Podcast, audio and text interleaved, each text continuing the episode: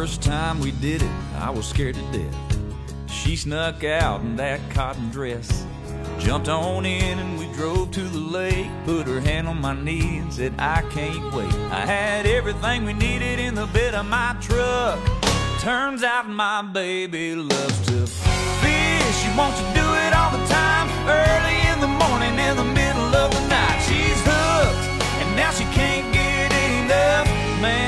girl sure loves to fish.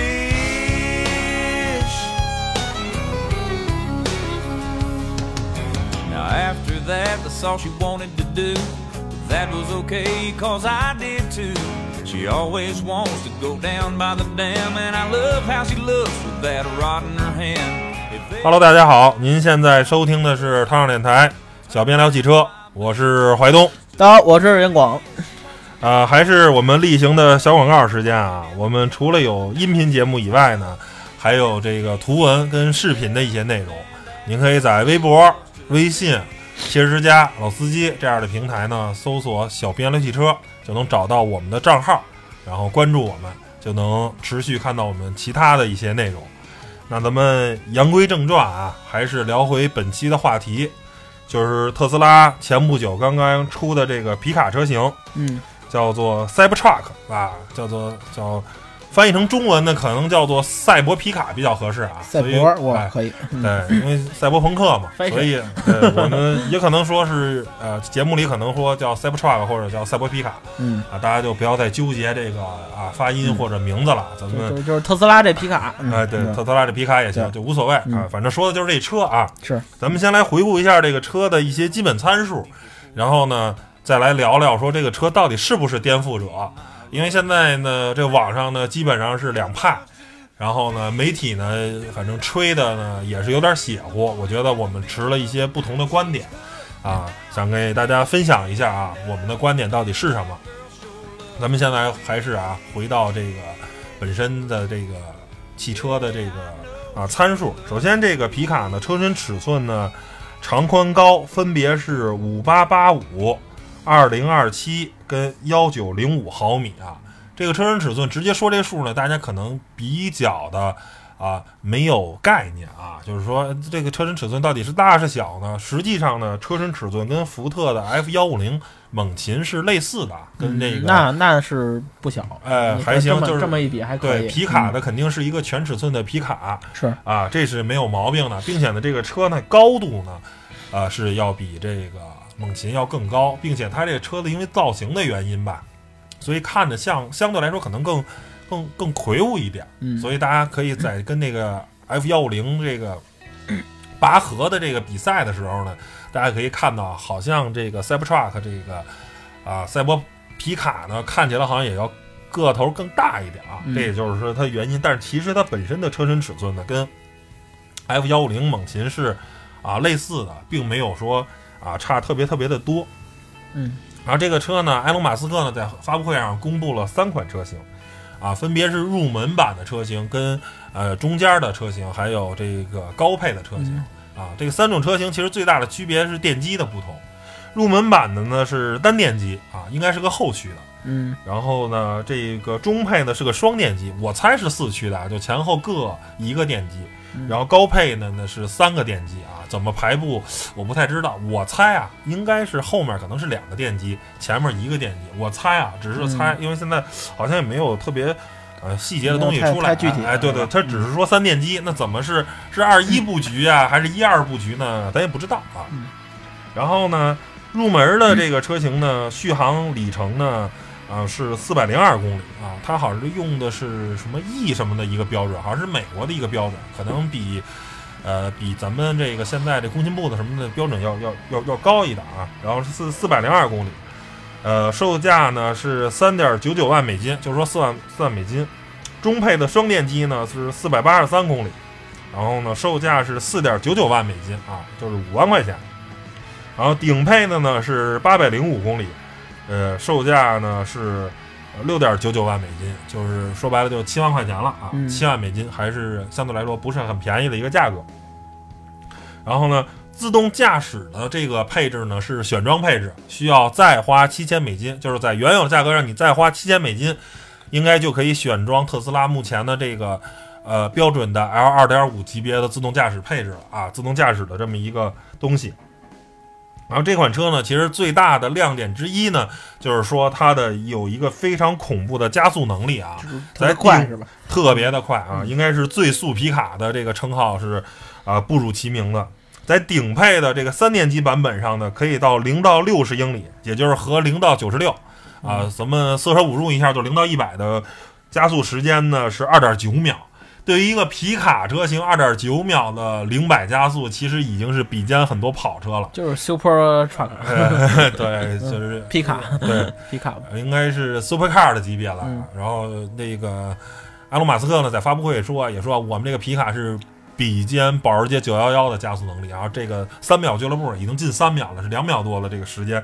就算是按合到零百公里，我估计也就三点一、三点二的这个时间，再稍微再多一点，还是非常非常快的。这对于一个皮卡来说，基本上是不可想象的啊！就是说啊，一个皮卡可以加速时间这么快。然后呢，这是但是极速呢可以达到二百零八公里每小时啊，极速不是特别快，因为这是电机的特性嘛。单速电机，如果你考虑了这个低扭低速的时候，这时候的加速能力的时候，啊，因为你的这个到高速的转速的时候，这个齿比是不够的，所以呢，一般极速都不是特别快，因为啊，这个现在的电动车都是单单速电机，嗯，所以呢，并不能覆盖高速高速高速区间。其实。这个加速的能力呢非常强，是比肩超跑，但是其实极速二百零八公里，其实就是一个啊普通车的水平了，就是跟它的这个加速能力还是就是没法比的。但是这是电动车，没办法。还有呢，这个车呢是呃配备了自适应空气悬架。啊，可以根据路况呢进行四英寸的这个升高或者降低啊，这就相当于四寸的改装了啊。是，就很多牧马人改改四四英寸啊，四英寸升高或者二点五英寸升高，说的就是这个悬架的升高。所以它原厂就配备了啊，可能够四英寸升降、四英寸升降的这个底盘，并且呢，有效载荷呢是呃一五八零公斤，大概就是一吨五左右。然后呢，货箱的容积呢是二点八三立方米，拖拽能力呢达到了六点三吨啊，嗯，并且呢，这两个车呢，其实呃，就是说 PK 过嘛，这个 Cybertruck 跟这个 F 幺五零 PK 过，然后呢，F 幺五零输了，然后后来福特还不服啊，准备重新叫板。其实呢，这有点欺负人，就是说这个拖拽能力的这个参数来说啊，其实 F 幺五零是肯定赢不了，因为 F 幺五零的拖拽能力。达不到六点三吨啊，应该是恨不得应该是达到了 F 三五零，这个叫做 Heavy Duty 啊，就是说那种比较拖房车负重的这么一个，就是说大 F 三五零的拖拽级别大概是能达到六点三吨，所以说特斯拉拿这个皮卡新的皮卡去跟 F 幺五零对比，其实是有点没道理的。虽然价格可能两车是有一点重叠，但是其实没道理。而且反反过来说啊，F 三五零的这个皮卡，我特意查了，在美国的起售价也就是四万多美金，不到五万美金。而且我相信，这个特斯拉拿出来的肯定是三电机版本的，就是那个卖的最贵，卖到七万美金那个版本。拿最强的。哎，它应该不是单电机版本的，对，应该是拿那个三电机，就七万美金的去欺负这个啊 F 幺五零啊。所以说这事儿呢，其实特斯拉宣传上就首先拔河这事儿啊。就特别没道理，因为这个哈弗 H 九都特别爱拔河，就是拔河这个事儿呢，就是变量特别多。首先，谁的轮胎抓地力好，谁就能赢，对吧？你轮胎抓地力不行，肯定是赢不了。第二个呢，这个谁先发力，谁也占便宜，知道吧？这个东西就谁先踩油门，这个事儿呢，又是另另一方面。第三个就是车重也有关系，这是一个综合考量的，并不能代表说。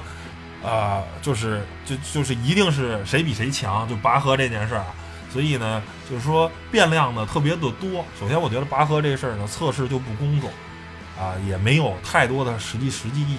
第二个呢，就是特斯拉还拿了一没道理，因为 F 幺五零的就拖拽能力它真的没有那么强。考虑价格，考虑本身这个特斯拉的拖拽能力，其实应该跟 F 三五零对标，所以。有点像降维打击，对吧？你是考虑价格，本身 F 三五零在美国就是四万七美金吧，好像起，那可能高配的再贵一些，可能跟这个特斯拉的价格卖的差不多，你应该跟 F 三五零比，对吧？你没道理。然后这个车呢，最神奇的啊一项配置呢，就是说全身的车身覆盖件采用了高强度冷轧不锈钢啊，这个听着很绕口的名字。这个钢是有什么特点呢？这个钢是用在 SpaceX 的火箭上的，材料是同款的啊。这也是这个车外形的这个，你看起来 就是一个很很很很很具有未来感、科技感的这么一个呃、外形的这个一个最大的原因，就是它用了跟这个 SpaceX 火箭同款的这个钢啊。是。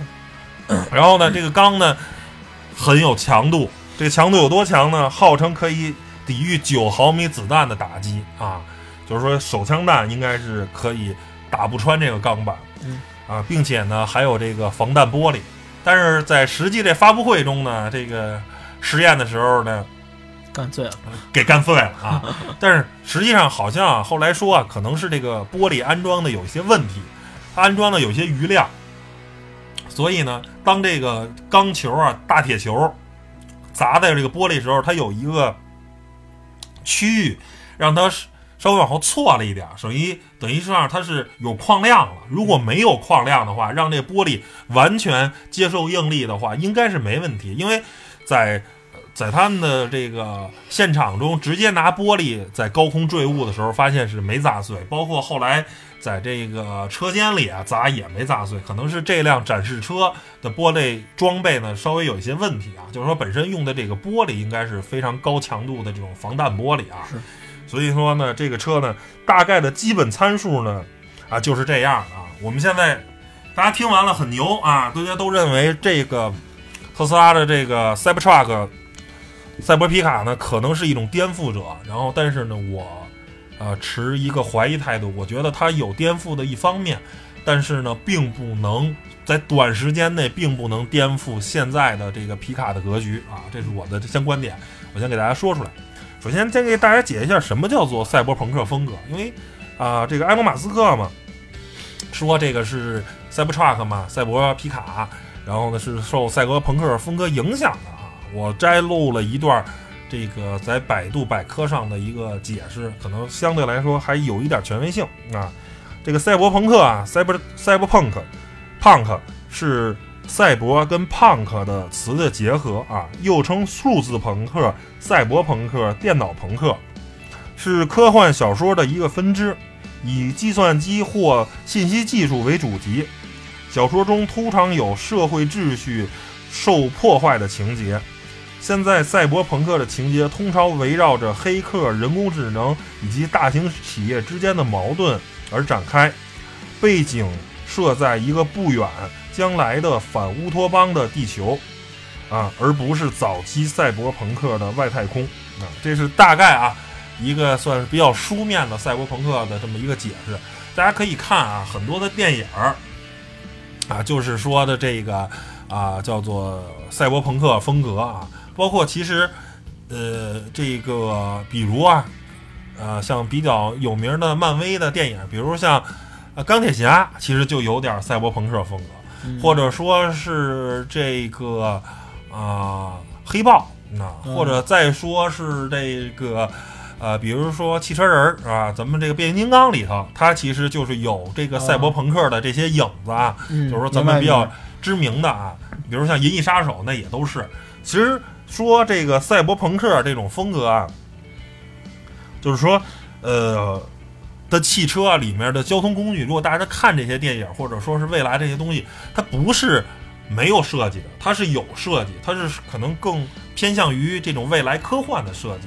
而我并不认为特斯拉的赛博皮卡是有设计的，我觉得这个车型是完全没有设计的车型，后面会具体讲。因为这个 Cybertruck 这个设计实在是太过于简单了，而且它甚至没有车漆的涂装。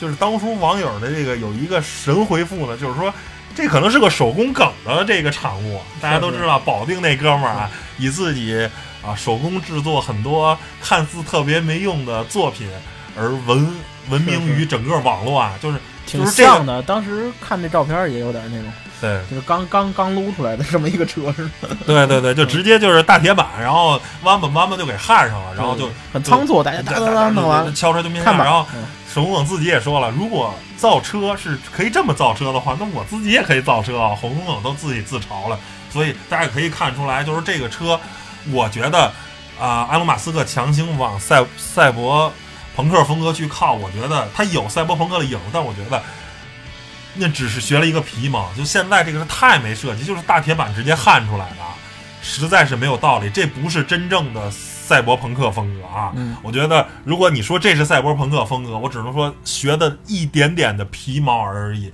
而不是真正的赛博朋克风格。实在是太缺乏设计感了。就是钢铁侠如果是个四四方方的盒子，你会喜欢它吗？就如果是钢铁侠一代马克一，就是就是那个小罗伯·唐尼在山洞里焊出来，托尼·斯塔克在山洞里焊出来的那版的钢铁侠，有人会喜欢他吗？没人会喜欢的。你必须得马克二、马克三后面那些非常帅的，就跟咱小时候玩那个假扮机器人那个嗯游戏似的，拿几个大铁枪套脑袋上，挖对挖俩窟窿啊啊！我就是，那能叫赛博朋克吗？你肯定得有足够的造型啊，有足够的这个设计感，对吧？很酷，那才能叫做赛博朋克风格。你不能说嗯你现在这个这这个，我觉得不能叫赛博朋克。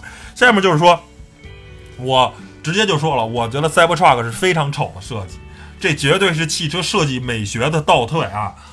说这个车绝对是不好看，造成的原因呢，埃隆·马斯克也说了，说这个车我为什么设计成这样？因为它用的是上述我们说了，是用的特殊的钢板，这种钢板是没办法冲压的，就是一般的目前的加工技术，这种冲压的机床是冲不了这种钢板的，会把机床给冲坏的，因为它的强度极其的高，就有点像防弹的这种这种东西，你知道吧？嗯是这种特制的钢板，所以呢是冲不了的。其实变现也证明了，埃隆·马斯克也知道自己家的车丑，但是我给你解释了一下，我为什么我这车这么没有设计感，不会稍微做出一点儿弧度啊，或者增加一些更复杂的车身线条，让它看起来更有设计感。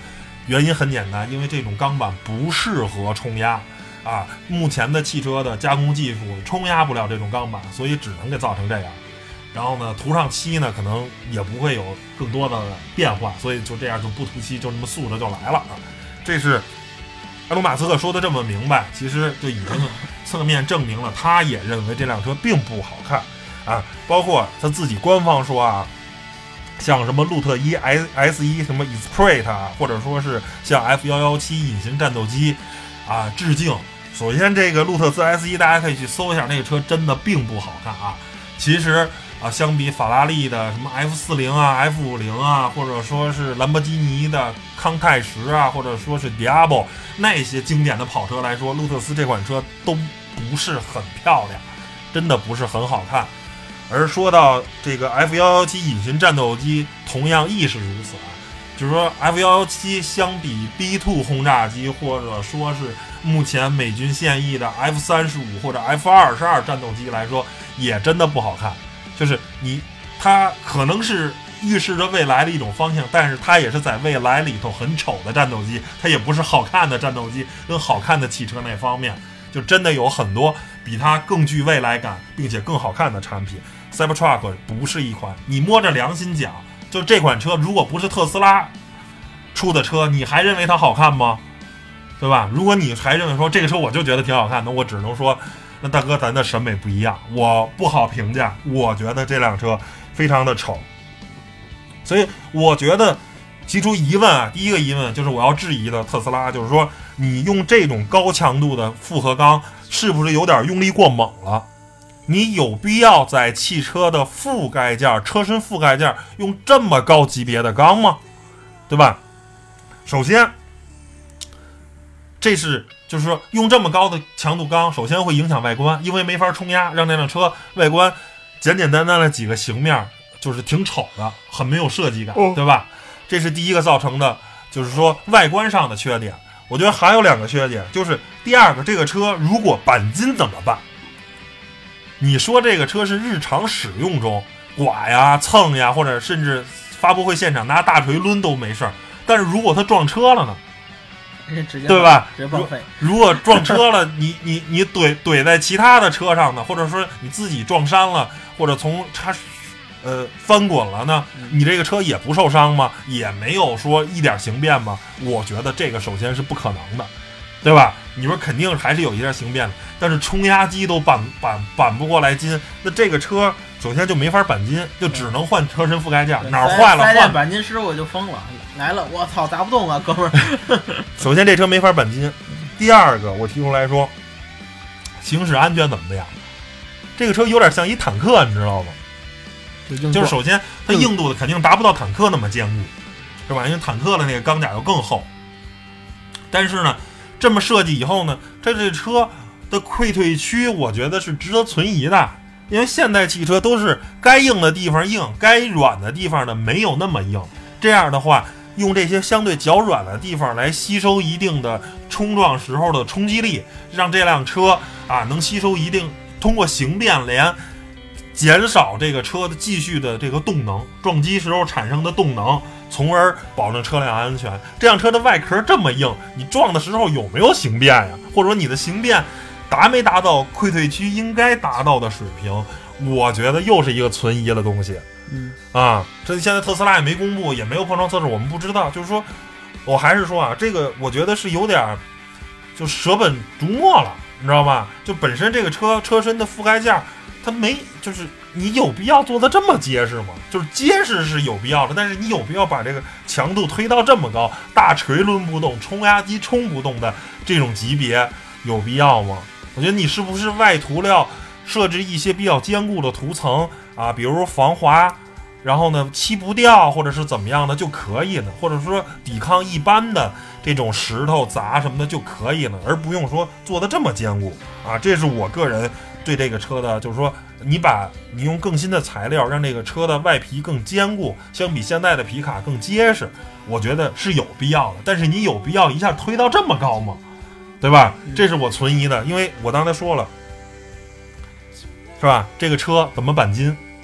这个车碰撞时候有没有溃退区啊？都是存疑的，是吧？特斯拉也没有再告诉我们，所以呢，这是我可能想的，就是稍微再远一点儿，对吧？这是首先的这个问题啊，就是说关于它的设计的这个丑陋的问题。然后呢，关于内饰呢，我觉得还是啊，一如既往的特斯拉风格，我觉得这倒没什么问题啊，因为特斯拉就是走极简主义的这一套。因为咱也没见着过真车，也没乘坐过，所以不好说这个车乘坐舒适不舒适。我觉得这个东西可以 pass 掉。回到一个电动车一定要谈的问题，对吧？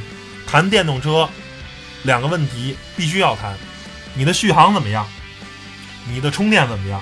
这是所有电动车必须要考虑的问题，对吧？嗯那作为一个皮卡车型，它跟特斯拉的 Model S、Model X 和 Model 3不一样，这三款汽车全部都是在城市通勤的车辆，对吧？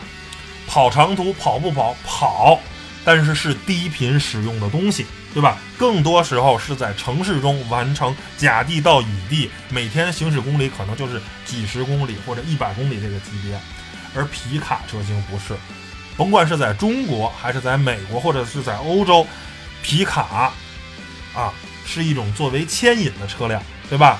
拉着游艇、拉着房车或者拉着小拖车，甭管是拉着什么，对吧？或者哪怕就是郊游，对吧？它是一定要完成长距离的这种，最起码是几百公里级别的这种行程的一种交通工具啊。它不是完成咱们甲地到乙地代步的这种工具。皮卡跟小轿车跟或者说是 SUV 是有本质上的极大的区别啊。皮卡是一定要有长续航能力的，而特斯拉这个车，大家听啊，最短的那个四百多公里，最长的那个啊八百多公里。但是我相信这个测试是什么？是空车没拉拖车时候的续航，对吧？它一定是低负重的续航。当拉满了货物，又后面拖着一个常，咱们常见的 ATV 呀、UTV 呀、房车呀或者游艇啊等等的时候，你的续航可能要打一半的折扣，或者说是七折，对吧？那如果是四百公里，可能就剩二百多公里了。那八百多公八百公里也就剩五六百公里，就是八百公里这个车还勉强的，还六百公里还凑合能用。如果就剩二百公里，那可真开不了太远了，你就得找充电站，对吧？这是一个问题。还有一个，所有的这些轿车在高速通航的时候，它更多的时候是什么呢？哎，还是在城市中游走，你的充电条件相对来说又比较好。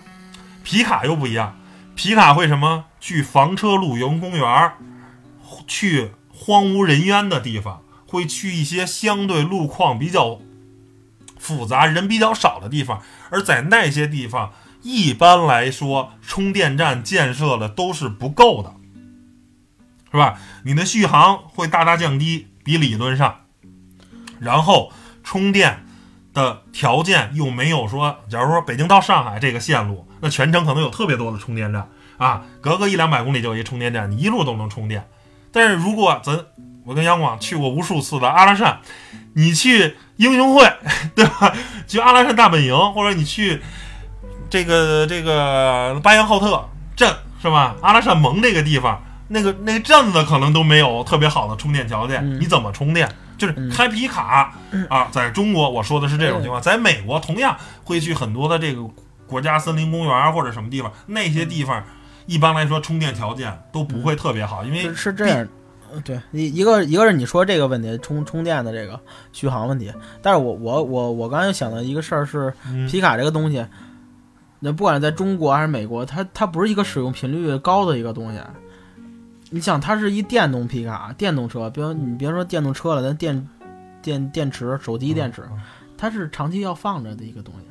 你想是吧？比如我我，你知道我现在有俩车，然后我再买一皮卡，我不可能，我现在这俩车我都不怎么开，我皮卡皮卡我也不可能长时间开呃、的吧？在在中国可能是一个频率没那么高，因为没人拿这个代步。但是在美国其实也还好，因为它不限排量，而且呃，就是反正比中国的使用频率要高得多。也真的有人拿皮卡日常使用，它就没有什么太多的小也少，大大城市我看也是，都是呃对对美国西部那些城市呃对，多一些。你要说在纽约确实没道理，但是说有很多地方，就是说那种大农村嘛，美国都是大农村，就是首先人家那皮卡便宜，比因为最盖版的。就是什么都没有的配置的 F 幺五零一辆才两万多美金，那干嘛买这这个？两万多美金的话，高尔夫或者说也也两万多美金嗯，那你买什么？而且美国不缺，美国又不缺油。对啊，呃，如果是你，你你你是买一三点五自吸的 F 幺五零猛禽，还是买一二点零 T 的高尔夫？俩都卖两万多美金，是啊我肯定，哎，就反正就是能拉货嘛，然后周末能拉好多东西嘛。而且美国你也知道，美国都是一周去一回超市，嗯你知道吧？都是一次买一堆东西，他那他的那个。那个小卖部远没有中国这么多，所以呢，都是所以对大车的需求，就是在美国是是是是一个使用频率相对来说要高高一些的地方，高就是比较多吧，那嗯，但是你说要是在纽约来说，确实开一大皮卡确实没道理啊，您 确实停车也不好停，这个儿太大了。嗯，你接着说，啊，那所以为什么要买它呢？对啊，就是为什么要买它？所以其其实我其实我我我又想说，它为可以解释上一个问，就是之前你说的那个，嗯就是它为什么要用那种特别高强度的材料？它可能就是想做出一个噱头来，然后又没做好，让大家来接受它这个，比如不管是它的自动驾驶也好，它这个电动车的皮卡这概念也好。然后他觉得这两者还不够，一个是它的自动驾驶，一个是电动皮卡这个概念，他觉得还应该再加一些，哎，我这个火箭材料是不是？但是呢，我我又没有那个能力给做好，但是我又做出来了。你说不发布吧，我花那么多钱了；发布吧，又又怕有人，呃，说我又又骂我怎么，反正就是纠结之下还是发了。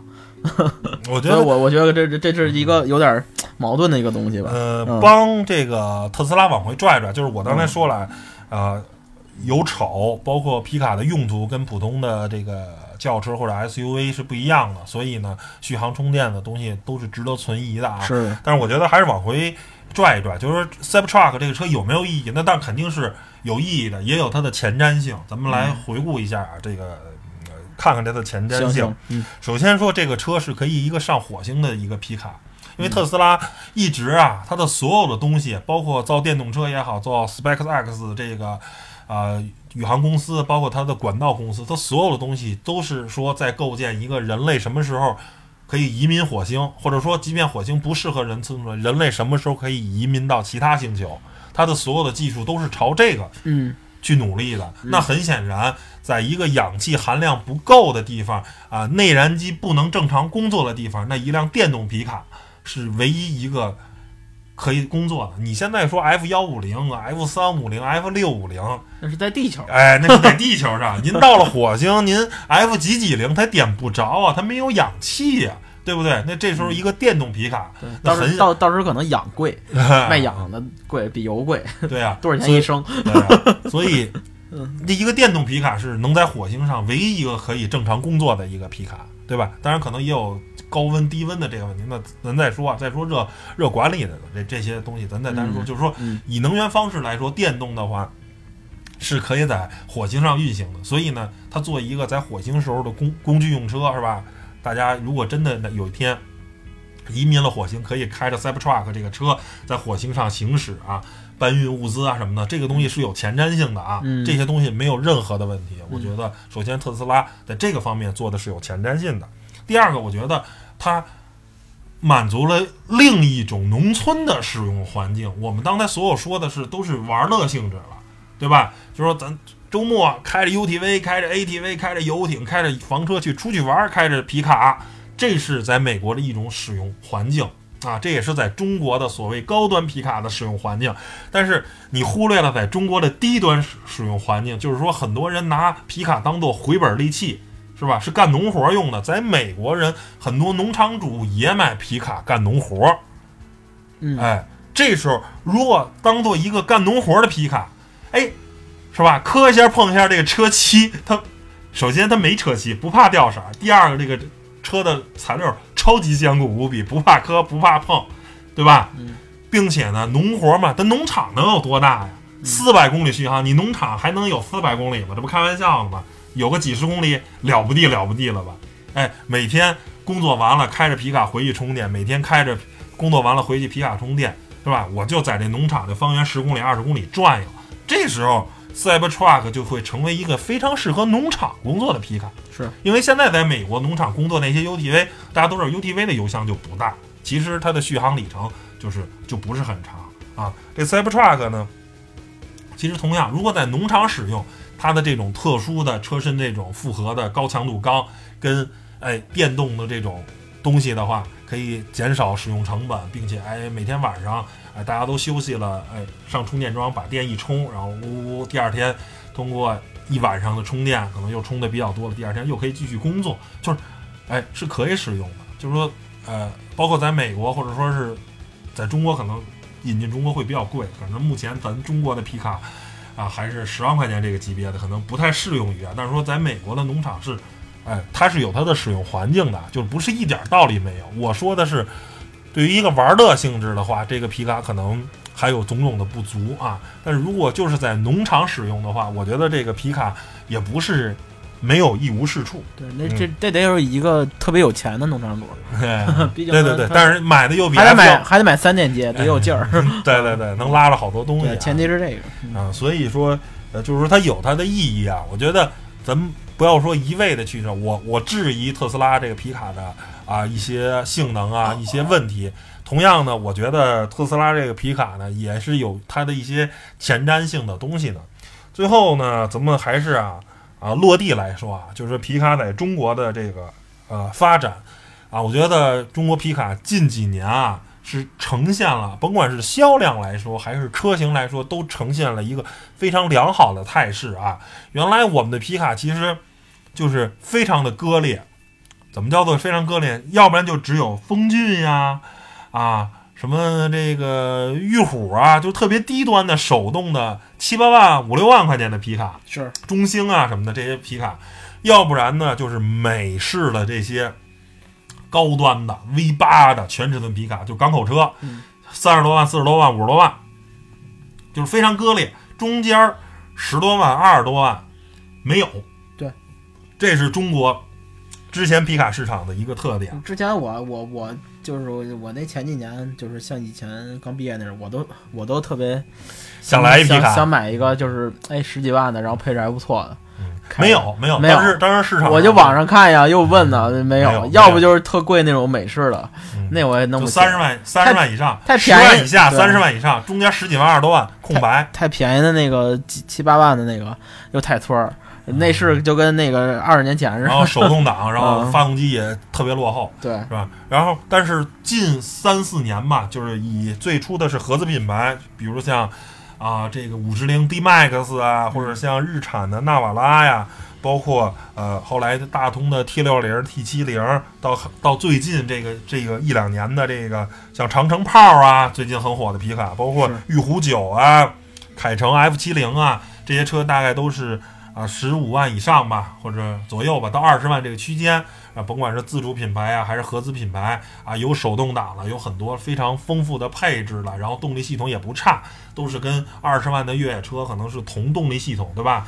比如像这个路虎的用的是福特的，应该是跟这个撼路者同款的动力，长城炮用的是哈弗 H 九的同款的动力啊，这些车就是说啊，也有了自动挡啊，各种的倒车影像呀、雷达呀、自适应巡航啊等等乱七八糟的，什么自动空调啊、皮质座椅啊，非常的丰富。就是说现在的话，中国是皮卡市场是有车型可选了，原来真的是就是没得可买啊。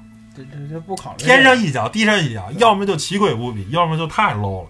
现在你说十多万，我想买一个不占指标的、不占号的玩乐的车，对吧？比如我像哎，还能还你就有一定的那个越野能力的那种，对对对，你比？如像杨广这种两个指标的人，那可能 OK 无所谓，那对吧那我有钱我也买，有所没就是 钱就就是就是我可以买一辆代步的车，我再买一辆皮卡。比如像我这种人，那我只有一个指标。你说我又想好户外玩，但是你说我天天啊，先不说有没有钱吧，那我真买一个越野车，天天代步吗？不是，买个普拉多。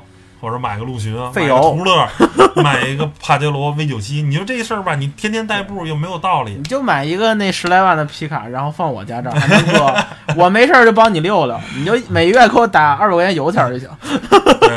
但是呢，你现在呢，如果你家在北京啊，我们说的所有都是在北京啊，比如你在五环外居住啊，皮卡呢，它反正你也不进五环，你就低频使用，只是出去玩的时候，你花十多万，首先它不占你指标，嗯对吧？然后你买一个车，现在呢各种配置也不错啊，换上 MT 胎，哎，再装个绞盘呀、或者什么的，就是装个涉水器啊，就是稍微再升级升级越野配置，再加个。高盖儿也好啊，或者是加个那个瓶盖儿也好啊，嗯就是说，哎，可能二十万块钱左右就可以买一个供你玩乐的，还不占你指标的这么一个车。周末可以带着家人呀，或者你拖着后面有房车也好，或者没有房车，能当一个大后备箱，或者拖着一些东西就可以出去玩了。这我觉得就是说，皮卡在走进普通人家庭，成为一个非工具用车。嗯，之前要么就特别高端，啊是人家买坦途啊，买 F 幺零猛禽，这些车好不好？好，虽然我也喜欢，就是但是太贵了，哎，贵，其实也还好，就是太费油了。还行还行。对，我就 V 八那个真的是就是，不是说费油，就是说因为它油箱巨大，你加一回油吧，你就感觉钱包被掏空的感觉。不是也确实不省油，基本都在十五个加吧，差不多吧。你不你不会开到那么省的，你肯定会踩到快二十了那种，那种车开起来太爽了。对，所以呢，嗯就是说，对于可能普通的工薪阶级来说，这个又离得比较远嗯，啊。然后呢，剩下就是一杯回本的技，首先越野能力也不太行，更多的时候是干农活，好多这些车都是两驱的，对对吧？又太 low 了，你又不可能买。嗯哎，正好很感谢最近这两三年有越来越多的面向普通工薪。呃，家庭二十万左右的有玩乐性质皮卡越来越多了。嗯说大家也可以，如果想玩越野，想什么皮卡也是一个，就是还是一个不错的选择。它不占你指标，对吧？你还可以买一个普通的啊，像汉兰达呀，像奇骏呀、RV 四啊、CRV 呀等等，或者途观呀什么的这些，一个正常的 SUV 或者一个轿车来说，你在城里完成代步，日常上下班。哎，周末呢还可以开着皮卡出去玩儿，对吧？家里两台车，是吧？一个偏城市代步，一个偏偏那个周末的呃泛户外的这个用途，我觉得非常好。主要是现在配置真的也不低，你像对对对对啊，长城炮这种，真的是配置特别高。跟哈弗 H 九恨不得就差不多了嘛对，。就是多个斗似的。哎，对对 对，然后特别像，然后便宜又便宜那么多，然后我觉得就就很好，对吧？是，所以我我觉得就是皮卡在未来，啊、可能在北京这些城市相对来说不太友好，但是可能您如果居住在其他城市，对皮卡没有那么多限行的时候，我觉得未来买一个皮卡还是啊挺好的。没准随着未来的政策越来越放开，没准儿对皮卡的限速啊，啊包括一呃一年一检这些东西，可能都会有松动，对吧？是是。你使用的感受来说，可能离乘用车又差距会越来越小，用起来会越来越爽，对吧？那皮卡的这个啊，离我们也就越来越近了。所以我觉得未来啊，在中国皮卡应该是一个还能得到一个比较不错增长的车型。虽然它可能不会像美国卖的那么好，但是呢，未来就是说。它是一个向上的一个细分车型，是是吧？它不会说可能像轿车或者什么其他一些车型，可能是现在是销量在跌的，但是我觉得皮卡应该是一直能能往上涨的这么一个车型，嗯行吧？那关于啊特斯拉 Cybertruck 跟再到中国的一些皮卡未来的展望的这么一期节目呢，就聊到这儿，谢谢大家收听，拜拜。拜拜。Cause I found a girl who loves to fish. I love to see her lying there on the bank neath the full moonlight. Man, I can't even believe my luck. I found a girl who loves to fish. She wants to do it all the time, early in the morning, in the middle of the night. She's hooked,